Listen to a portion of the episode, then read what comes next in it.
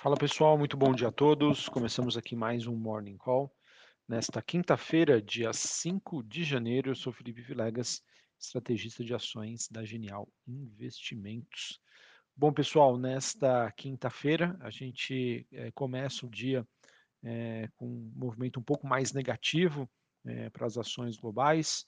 É, mas, enfim, não temos um, ainda uma direção única, os movimentos estão bem contidos até o momento. Mais um dia positivo para as bolsas asiáticas. E quando a gente olha aqui para as commodities, algumas subindo, outras caindo. Então, só para passar aqui aquele overview para vocês, a gente teve é, na, em Xangai, na China, uma alta de mais de 1% é, das ações por lá. Hong Kong subindo 1,25% e a bolsa japonesa subindo 0,40%. Na Europa, Londres subindo 0,42, Paris na França, queda de 0,17, Frankfurt na Alemanha, queda de 0,12. Olhando para os futuros norte-americanos, S&P no 0 a 0, mesma movimentação para Dow Jones e a Nasdaq, tá? Movimentações então bem próximas da neutralidade. O VIX, que é aquele índice do medo, muito comportado até o momento, alta de 0,32, 22,08 pontos. Índice dólar DXY no 0 a 0, Taxa de juros de 10 anos nos Estados Unidos caindo 0,11 a 3,70. Bitcoin caindo 0,10, 16.827 dólares. E as movimentações mais relevantes acabam, é, a gente acaba encontrando aqui no petróleo.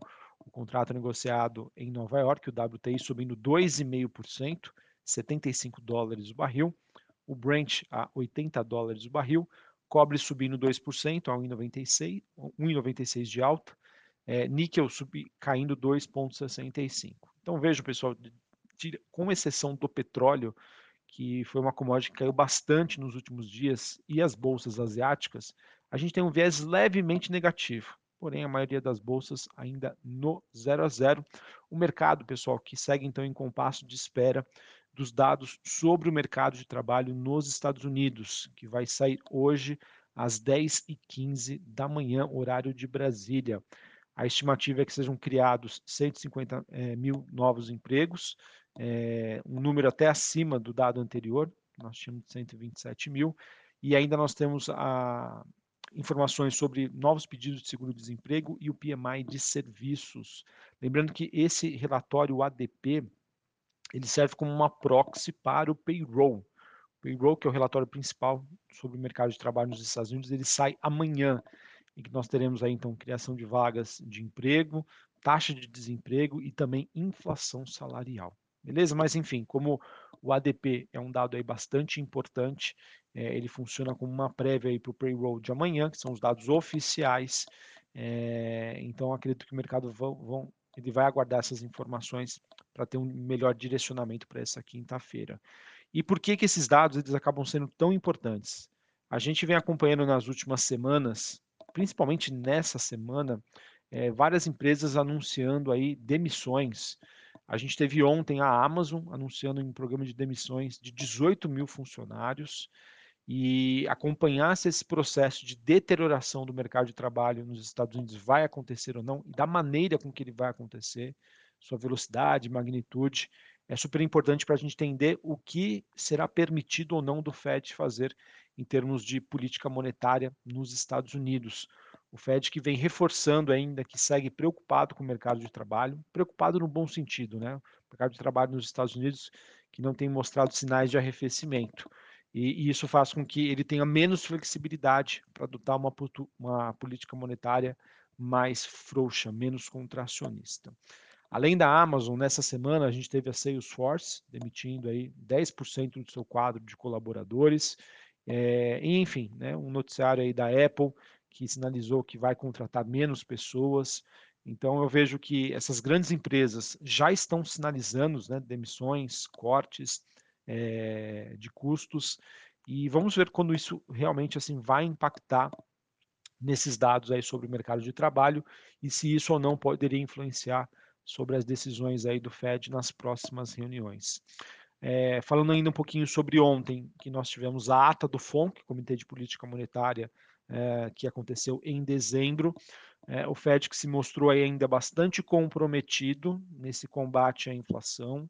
É, ele disse que ainda está longe de, de mudar sua postura no curto prazo e que uma frase que ficou muito marcante é a seguinte: é, ainda não existe um consenso se para a próxima de reunião de fevereiro a gente vai ter uma alta de 0,5% ou uma alta de 0,25%, mas o que ficou muito claro foi o seguinte posicionamento. O Fed ele não, não quer dar o benefício da dúvida de tomar uma decisão antecipada é, e, digamos assim, é, estragar, colocar por água abaixo aí tudo que ele vem fazendo é, em termos de política monetária nos Estados Unidos. Tá? Ele não quer dar esse benefício da dúvida, ele não quer pagar para ver. Então, muito provavelmente, o que ele está querendo dizer é que é, ele quer ainda ver condições financeiras mais apertadas, ele vai manter o discurso duro. Não foram dois meses de inflação mais benigna que a gente viu ali em novembro e dezembro que vão fazer com que ele é, afroche o seu discurso. Ele quer realmente mais dados, algo mais consolidado. Ele prefere errar para mais do que para menos. Tá então, acho que esse foi o principal aí recado da ata. Ao mesmo tempo, pessoal, que quando a gente olha também os indicadores de atividade nos Estados Unidos, eles vêm, é, eles continuam apresentando cada vez mais sinais de enfraquecimento e de, de redução da atividade econômica e aquela dúvida que fica, né, aquele medo do mercado. Como vai ser essa recessão nos Estados Unidos? Ela vai existir? Quando ela vai chegar? Qual vai ser a sua intensidade, a sua magnitude? São dúvidas que eu vejo que ainda devem trazer bastante volatilidade para o mercado. Eu estava, pessoal, com um viés é, até semana passada de que as chances né, de um pouso suave eram maiores. Porém, com essa sinalização de grandes empresas, né, cortando aí funcionários, cortando colaboradores, acredito que talvez o buraco seja aí um pouco mais embaixo, mas enfim, vamos aguardar para ver. Uh, queria falar também um pouquinho sobre o destaque, eh, olhando né, para os, uh, os desempenho dos ativos de risco, a gente vê aqui um movimento, um começo de ano muito bom, muito positivo para a China, para as ações chinesas. É, a gente teve recentemente a divulgação do PMI de Caixin, é, que melhorou né, de 47 pontos em novembro para, para 48 em dezembro, superou as expectativas do, do, do mercado, é, mas obviamente que é, quando esse número vem abaixo de 50 pontos, ainda sinaliza o quê? Uma contração da atividade, ou seja, a atividade na China segue contraindo, porém num ritmo menor do que o esperado, o que acaba sendo positivo. A gente também teve ontem o JP Morgan elevando a sua projeção de crescimento para o PIB chinês para 2023, passando de 4,3 para 4,4. Aí, enfim, pessoal, acho que China aí segue é, também como uma grande incógnita, ao mesmo tempo que ela acaba sendo uma das maiores apostas aí dos investidores para este ano. E a movimentação que a gente vê para as ações, muito provavelmente aí vai servir como uma proxy para a gente entender que pelo menos hoje os investidores estão otimistas, né? O mercado realmente aguardando e esperando aí essa reabertura da economia chinesa, que já bate nos preços é, das ações, mas ainda a gente não vê esse movimento na, nas commodities. Tá? As commodities que, principalmente o petróleo, que vem sofrendo aí bastante nas últimas semanas e acaba tendo um respiro nesta quinta-feira. Ok? Bom, pessoal, só para encerrar aqui falando sobre Brasil, é, a gente não teve, não tem novidades relevantes tá, em relação ao Brasil. É, a gente infelizmente segue num, num ambiente aí de grande volatilidade, grande incerteza. É, eu comentei com vocês que na terça-feira o, o, o, governo, né, os seus ministros vieram com vários discursos aí de revisão das reformas, dos marcos que foram aprovados, é, que o mercado entende, que eu entendo que foram muito importantes aí para a economia brasileira nos últimos anos e que todas, todos esses posicionamentos trouxeram aí volatilidade, movimentação negativa para a bolsa, alta do dólar, subida da taxa de juros e digamos que o recado foi rápido. Tá? A gente viu ontem, né, é, alguns desses ministros, digamos assim, dando dois passos para trás tá, sobre os seus discursos, dizendo que não é bem assim, a gente ainda está estudando, está vendo. Ou seja, pessoal, é, ver bolsa caindo do jeito que caiu, né? ver é, o real é, olhando para as principais moedas globais como o, a moeda de pior desempenho no mundo, a, essa conta já chegou. E gente, eu até entendo, né, que o PT começou aí o ano ainda com um discurso, né, de campanha, um discurso eleitoral, falando para a sua base, falando para as pessoas que votaram, é, que votaram nele. mas ao mesmo tempo acho que eles precisariam entender, e eu acho que de certa maneira me parece que foi entendido, que ter esse tipo de discurso, ter esse tipo de postura está custando muito alto. Né? E o custo disso é uma taxa de juros mais alta, ou seja, uma dívida mais cara para o governo pagar. É, bolsa caindo, né, gera toda aquela repercussão, noticiário negativo. Real, como a pior moeda do mundo, olhando para as principais moedas globais, isso realmente, é, mais cedo ou mais tarde, essa conta iria chegar, e chegou até mais cedo do que eu esperava. Vamos ver a gente começa a ver uma mudança de postura no governo, só está começando, mas isso já está sendo suficiente para trazer bastante volatilidade para os ativos domésticos. É, a gente também é, recebeu aqui dados sobre a atividade econômica nos Estados, dos Estados Unidos, perdão, aqui no Brasil, esses dados que são de alta frequência, que são compilados pelo Santander, e que mostrou, esses dados mostraram aí uma, um aumento na probabilidade de recessão aqui no Brasil nos próximos meses. Não tem jeito, pessoal.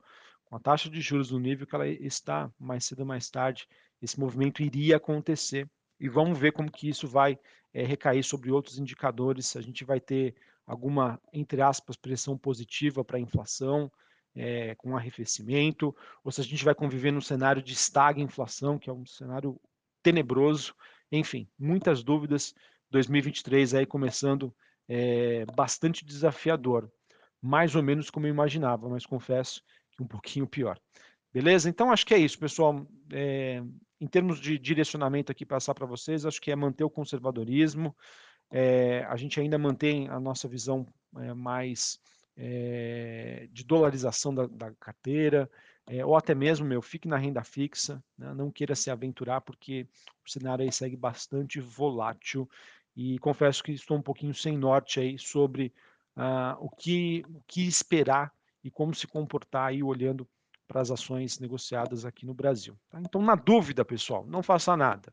Seja conservador. Você tem uma taxa de juros aí para te ajudar. Quiser se arriscar um pouquinho mais, busca na diversificação, dolarização, exportadoras, é, que mais? É, a gente tem aí também uma commodity que vem se destacando bastante, que é o ouro, que ela se encaixa bem diante né, dessa possibilidade de recessão no mundo, nos Estados Unidos, enfim, tá? Realmente aí muitas dúvidas, mais do que certezas, e aquilo, na dúvida, seja aí conservador. Um abraço a todos, uma ótima quinta-feira para vocês e até mais. Valeu!